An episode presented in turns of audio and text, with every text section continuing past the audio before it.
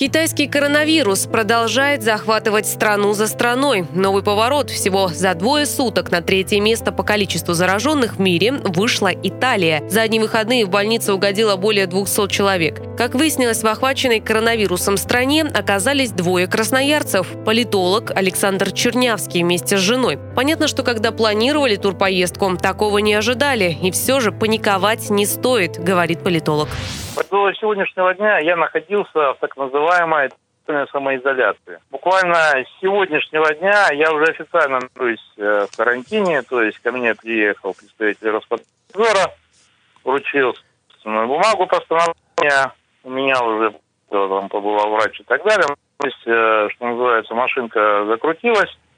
Вот, и более того, я скажу, чтобы она закрутилась, пришлось приложить определенные усилия, потому что, так как у нас в стране пока еще, слава богу, мы находимся в самом начале этого грустного пути.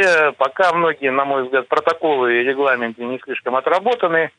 И в этом смысле как раз на этой неделе, в том числе на примере нашей семьи, этот как раз э, технологический путь он отрабатывал. То есть сейчас я думаю, что все-таки более-менее устаканятся, и те, кто будет уже после нас, у них э, проблем не будет, так как нам, например, пришлось брать фактически отпуск. То есть мы писали на своих а с какими проблемами вы столкнулись, это раз. И мне все-таки интересно, что такое самоизоляция? Вот действительно, люди возвращаются из-за границы. Я полагаю, когда вы улетали, вы не ожидали того, с чем вы столкнетесь, так быстро развивались события, и что по возвращению в Красноярск вы попадете вот в такие вот особые условия. Что такое да, самоизоляция? Мария, безусловно.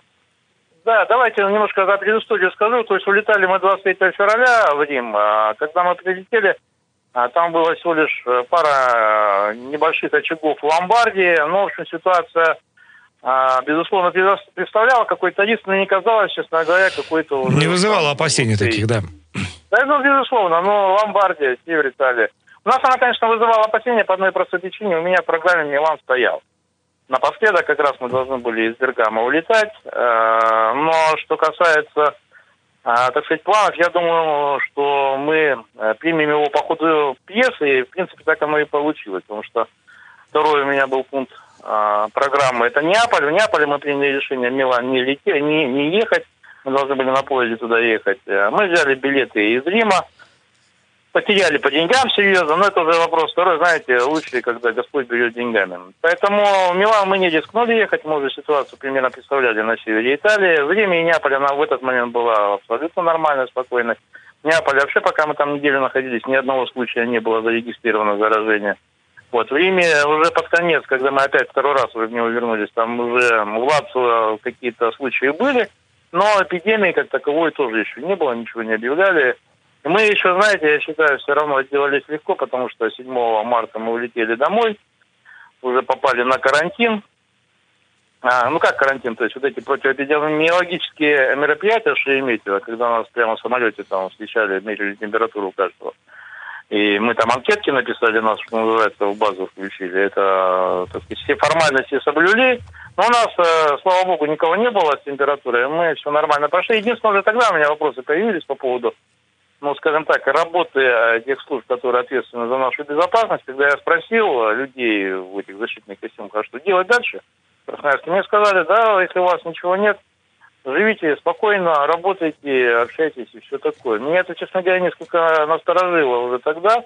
Э, и что касается вот этого режима, я почему так долго подвожу, что вы подложу, чтобы вы просто понимали. Угу. Фактически я принял решение именно тогда, понимая то, что происходит в Италии, это довольно серьезно. И это вполне может повториться и у нас. Я принял решение, э, в общем, избегать э, всяческих контактов. Ну, хотя, как сказать, полностью их все равно не удалось там избежать, в магазин приходилось там заходить, в аптеки и так далее. Но получается, Но никто никого не охраняет, никаких расписок и подпи подписей не берет, Нет, и люди могут ходить и выходить. Угу. Мария, вот то, что касается, вот я говорил, режим добровольной самоизоляции, это решение ответственного человека, который понимает э, возможный потенциальные последствия. Хотя я, честно говоря, сильно надеюсь, у меня есть основания полагать, что я здоров, но тем не менее, знаете, береженного Бог бережет. Вот, и в этом смысле до сегодняшнего э, дня я был в этом смысле абсолютно волен. Мог бегать, кого угодно, что называется, обнимать, сжать руки и все прочее.